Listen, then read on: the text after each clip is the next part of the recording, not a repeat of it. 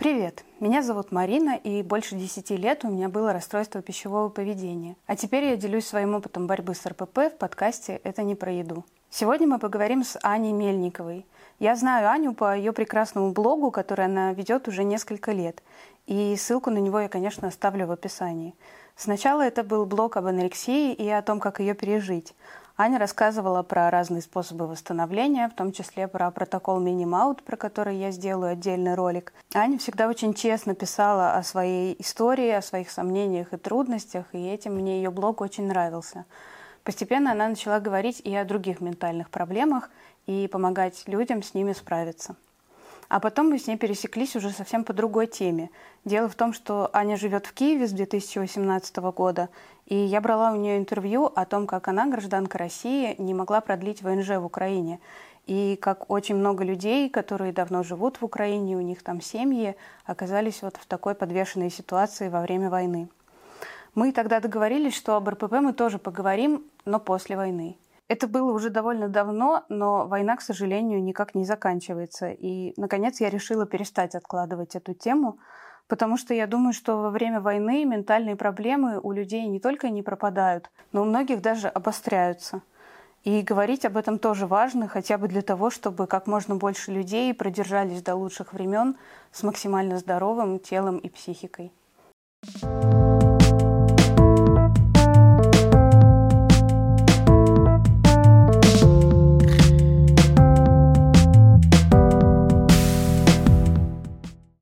Ну что, давай начнем с самого начала про РПП. Я тебя а. тогда сначала спрошу, как тебе вообще начали приходить мысли о похудении и как это все началось. Так, сейчас одну секунду. Я уберу собаку с балкона, потому что она хочет со мной общаться. Как все началось? Началось на самом деле очень давно. Это такая была долгоиграющая история. Первые мысли меня, наверное, лет в 10 начали посещать, потому что я была такая крупненькая крупненький ребенок. Не, не могу сказать, что я была толстой. Ну, то есть толстый для меня это совершенно обычная характеристика сейчас тела человека, как и худой, толстый. Я к этому отношусь совершенно спокойно, к этим словам, их использую. Вот. А, была, ну, такой крупной, крупной девочкой. И я чувствовала себя немножко не в своей тарелке рядом с людьми. Мне казалось, ну, с окружающими детьми, потому что я была как бы, с одной стороны, даже немножко взрослее физически, то есть я довольно быстро развивалась. И мне, естественно, казалось, что, наверное, все-таки у меня есть какой-то лишний вес. Вот. И с этого момента я пробовала сидеть на диетах. Естественно, как ребенок я их не выдержала. Но потом уже годам к 15, когда начался подростковый бунт, э, прочие моменты, тогда э, я начала уже худеть. То есть я зарегистрировалась на, там был Лиру, по-моему, на сайт такой древний. И я там зарегистрировалась, искала информацию по сообществам, которые были связаны с анорексией, с голоданиями. И брала оттуда, в общем-то, всякие разные идеи, узнала о том, что нужен дефицит калорий, и соблюдала этот дефицит калорий. Но эта история не зашла настолько далеко, потому что у меня обострились проблемы со здоровьем. И из-за этих проблем со здоровьем у меня были очень сильные боли в ЖКТ. И из-за этого я не смогла дохудеться так сильно, как дохуделась а, уже в 25 лет. Вот эта история, она где-то со мной ходила, потому что у меня есть эм, сопутствующее ментальное расстройство, которое сейчас в ремиссии. То есть это смешанное расстройство личности, пограничное расстройство, депрессия. И все это послужило толчком к началу серьезного рецидива. И в 2015-2016 году, где-то так, я сказала себе, что все, а, я буду худеть. Почему это произошло? Это произошло не из-за тела и а, не из-за еды. Это произошло потому, что мне нужно было контролировать свою жизнь, которая у меня буквально утекала между пальцами. У меня был очень тяжелый период обострения моих расстройств. А, также я развелась. Я потеряла работу из-за того, что я постоянно лежала в больницах психиатрических пыталась понять, как мне себя вытащить. И еда и контроль тела стали как раз-таки тем, что помогало мне выживать. Это помогало мне как будто бы контролировать реальность. То есть, когда ты контролируешь тело, ты контролируешь реальность, ты контролируешь свою тревогу. И таким путем это все закрутилось в очень сильный рецидив. То есть тогда до рецидива я весила где-то 75 килограмм при росте 170. В принципе, такой обычный mm-hmm. весьмой вес. И после рецидива, то есть вот самый крайний вес, который я зафиксировала, это был 40 килограмм. То есть у меня уже начались проблемы с сердцем серьезные, и начались а, проблемы с кишечником, с а, внутренними органами, со многими. И тогда я переехала в Киев и попала на психотерапию впервые. И на этой психотерапии я сразу сказала, что я не буду разбирать тему РПП, потому что она мне была нужна. Мне нужно было это РПП, чтобы контролировать эту тревогу и то, что происходит в моей жизни, этот переезд, эта адаптация, эти ментальные обострения. Мне нужно был этот контроль. Но очень скоро я поняла, что у меня начинается так называемый страшный голод, который присутствует у очень многих, э, кто худеет – Грубо говоря, это называется обычно зажор для тех, кто не знает о том, что это физиологическая реакция организма на ограничения. То есть, когда мы, соответственно, не доедаем, организм доходит до какой-то планки, и эта планка у всех разная, и он начинает э, сигнализировать о том, что надо кушать. И, как правило, это кушать – это очень большие объемы еды, и я поняла, что я просто не могу справляться с этим. То есть я, ну, это неконтролируемый голод совершенно. И я начала есть. Э, я начала есть благодаря этому голоду. И после я просто выпала в очень сильное состояние дереализации, потому что это был резкий, такая выбитая из-под ног табуретка, резкое отсутствие контроля, резкое отсутствие привычного механизма, который мне помогал. Ну, собственно, я была в терапии, и мы начали разбирать причины, мы начали разбирать истоки этой ситуации. И когда мы докопались до того, что да, это тревога, да, это действительно то, что мне помогает, мы начали выстраивать уже какие-то новые механизмы, чтобы я могла справляться. Но вот где-то год, когда я активно набирала вес, это было очень сложно. Это было просто максимально сложный период. Ну, в общем, вот так вот, если в целом и в общем. А это очень интересно, что ты прям осознанно это сказала, что это было нужно, потому что я в себе это видела, что mm РПП это способ справиться с тревожностью и с какими-то своими проблемами жизненными, да. но очень мало от кого слышала. И вот интересно, ты говорила еще, что это было не про вес и не про еду у тебя, и ты это прямо сразу понимала с да, самого да. начала. Ну, я предполагала, но тогда у меня еще было очень мало осознанности и, и не было терапии. Но как только я туда пришла, наверное, я на первых же сессиях поняла, что ну, все, это точно не про еду, это точно не про тело, это точно про что-то очень глубокое, что у меня сидит.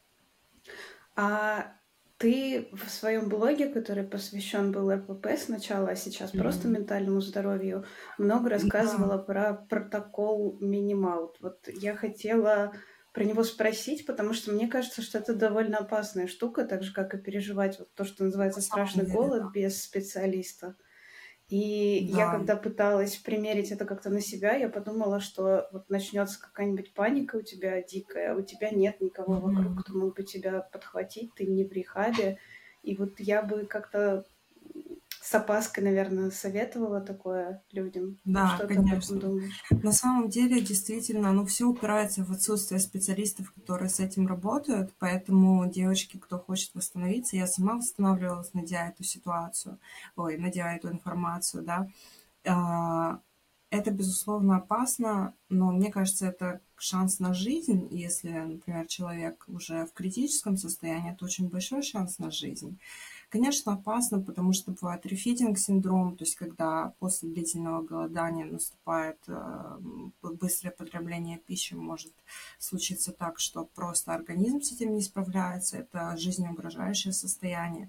Но проблема в том, что у нас нет э, в СНГ пространстве специалистов, э, которые действительно доступны, то есть есть там, да, в Москве центр изучения расстройств пищевого поведения, но это не, прямо скажем, неподъемные суммы для обычных людей, чтобы лечь в стационар, и то есть делать это под наблюдением, поэтому наше сообщество девочек, когда я начинала вот как раз вести блог по РПП, мы искали научную информацию, мы искали медицинскую информацию о том, какие могут быть риски, какие могут быть последствия, и просто примеряли это на себя и шли вот таким путем первооткрывателей, грубо говоря, с этим протоколом. Вот. Э, кому-то действительно, мне действительно помог э, этот протокол как опора. То есть я понимала э, сама история про Миннесотский эксперимент, когда люди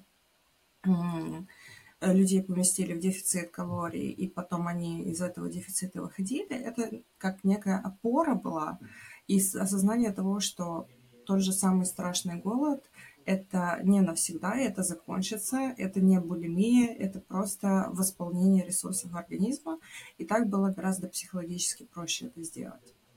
Но, конечно, безусловно, если есть специалисты, если есть возможность их найти, то я всегда только за специалистов. Угу. А потом, после того, как у тебя прошло, по сути, РПП или вышло в ремиссию, если можно да. так сказать, как удалось наладить именно вот технические отношения с едой, когда уже отпала эта необходимость э, таким способом бороться с тревогой? Угу. Ну, ты знаешь, э, оно как-то вот э, самостоятельно балансировалось. То есть сначала это было пристальное внимание, конечно, к тому, что ем, количеством, которое ем, потому что там были реально большое количество, чтобы вес вернулся. То есть 40 килограмм нужно было вернуться хотя бы в 75 обратно. Вот. И сначала пристальное внимание к калориям автоматически, потому что это уже записано, ты уже знаешь, сколько в этой шоколадке что мне там 500 калорий условно, да, и эта автоматическая информация записывалась, было сложновато. Потом, а, когда вот именно сам страшный голод начал сходить немножко на нет, тогда я поняла, что да, процесс идет точно так же, как его описывают, и значит все окей, и значит я могу немножко расслабиться. Меня это отпустило эмоционально немножко. И после этого, наверное, я стала меньше уделять э, как-то автоматически внимание тому, что я ем, потому что я понимала, что так, ситуация управляемая, она контролируемая, то есть здесь все хорошо, здесь нет такого, что я ем, ем, ем, ем бесконечно и ем постоянно, то есть я несколько месяцев поела, потом организм насытился, он поднабрал вес. И, наверное, вот после этого это было в течение года. Самый острый период был в течение года, когда мне нужно было настраивать отношения с едой заново. То есть я себе ничего не запрещала, я давала организму э, сонастроиться обратно. То есть, э, конечно, это не сильно полезно для организма, но если учитывать, что анорексия – это смертельное заболевание – то сложно сказать, что здесь более вредно. есть какие-нибудь чипсы пачками или не есть вообще и истощать полностью ресурсы.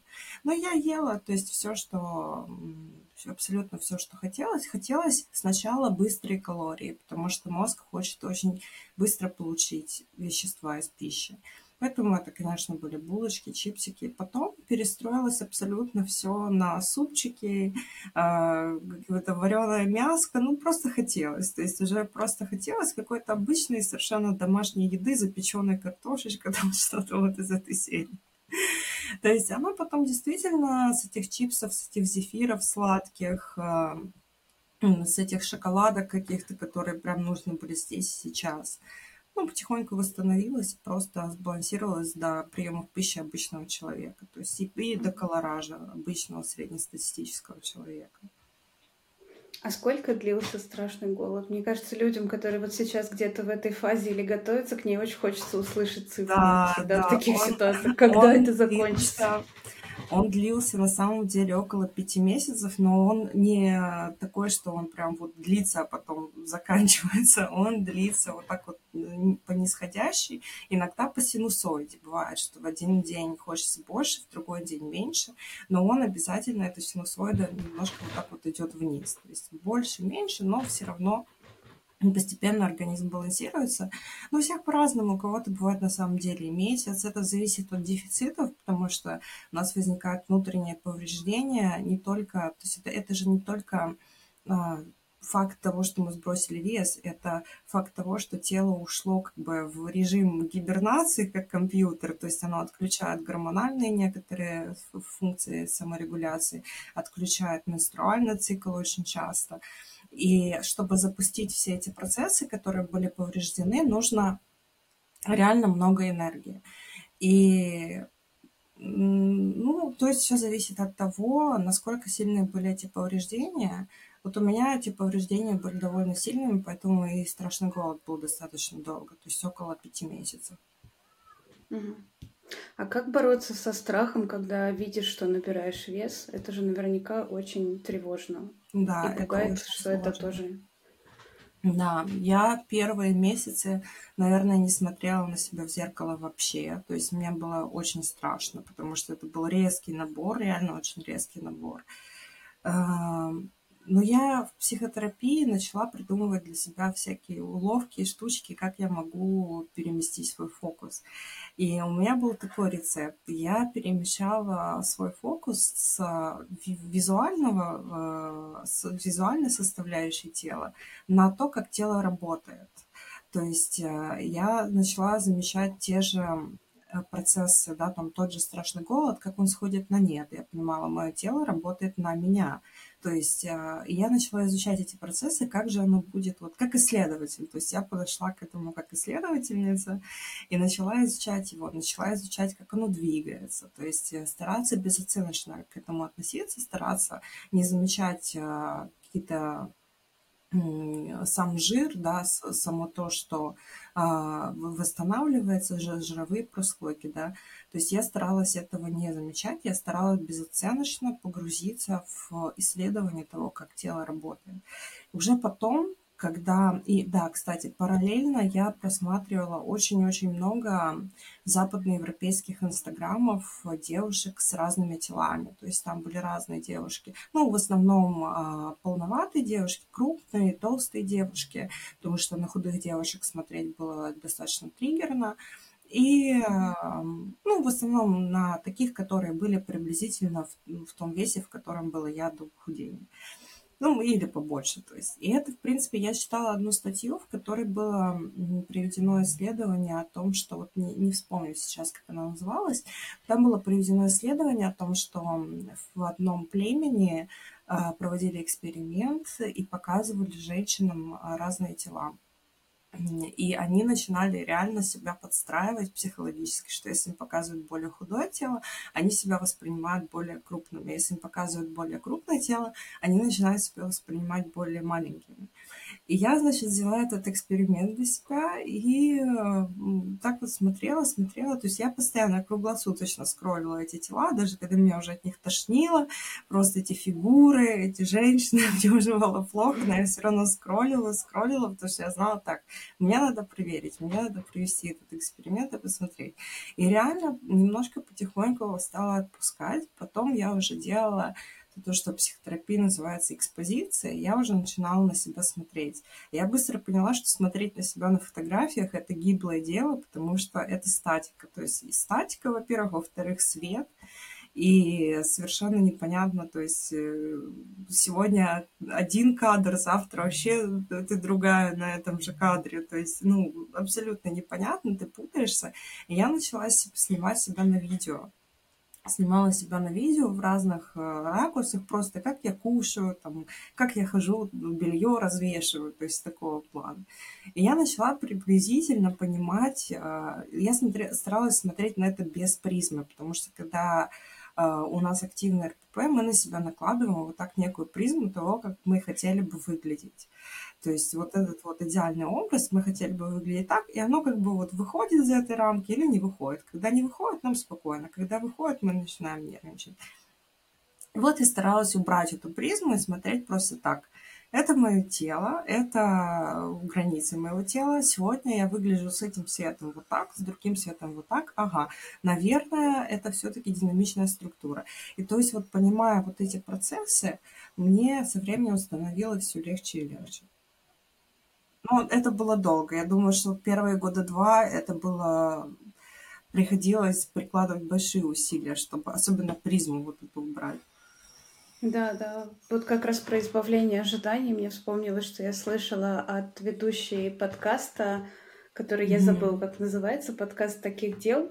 И она говорила про то, что у нее муковисцидоз, и она чувствовала, по ее мнению, примерно то же самое, что люди с РПП по отношению к своему телу, в том плане, что у тебя есть какие-то ожидания, ты да. чувствуешь, что твое тело им не соответствует, начинаешь на него злиться. И задача mm-hmm. не изменить тело, а убрать эти ожидания. Да, и когда 100%. ты начинаешь... Это такой поворот, который недостаточно просто сказать, а вот как его сделать, так развернуть свое мышление, это, конечно, очень да, сложно ну, и интересно. Да, это действительно так, это потихоньку происходит, и с помощью психотерапии, когда уже начинают раскапываться вот эти глубинные механизмы, классические детские травмы, э, то, почему тело выбрало именно такой копинг, потому что чаще всего это копинг-механизм, который в чем-то помогает человеку. То есть он помогает ему жить, он помогает ему успокоиться. То есть а, все вот так вот работает в нашей психике интересно.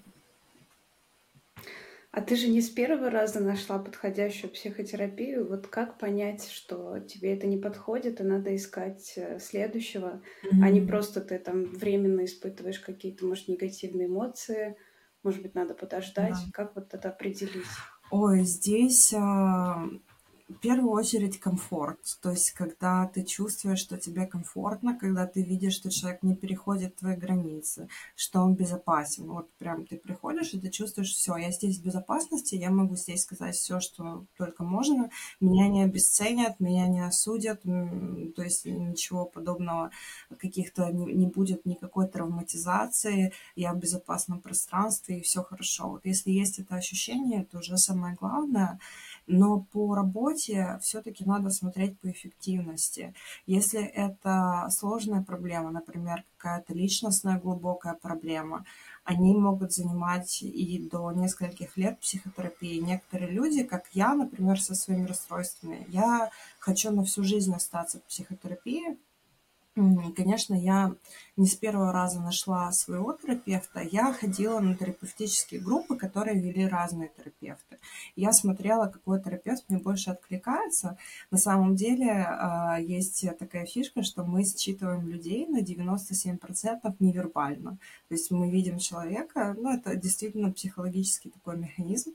Мы видим человека, и мы понимаем уже примерно, близок он нам или нет. И вот одна терапевтка мне очень сильно откликнулась, я пошла к ней, и я до сих пор у нее уже, получается, шестой год мы работаем, и вот все наши совместные успехи, собственно, на лицо. То есть я теперь сама практикую, получается. А еще очень интересный для меня вопрос, тоже открытый. Вот ты же все это время, весь этот свой путь, э, жила наверняка не одна. Да, вот как, с мужем. Как э, все вот это вместе делать, когда ты с кем-то живешь, когда ты сегодня не ешь ничего, потом ты ешь что-то очень странное, потом ты... Mm-hmm. Это же нужно как-то человеку объяснять, почему ты вдруг приходишь там на кухню совсем в другое время, почему у тебя нет какой-то рутины, а есть какая-то... И вот у меня всегда были сложности. Я жила с, на протяжении своего РПП с разными соседями, mm-hmm. иногда с молодыми людьми. А, какое-то время, когда в самом начале это с мамой, и всегда mm-hmm. это очень сложно. Ты либо прячешься, а.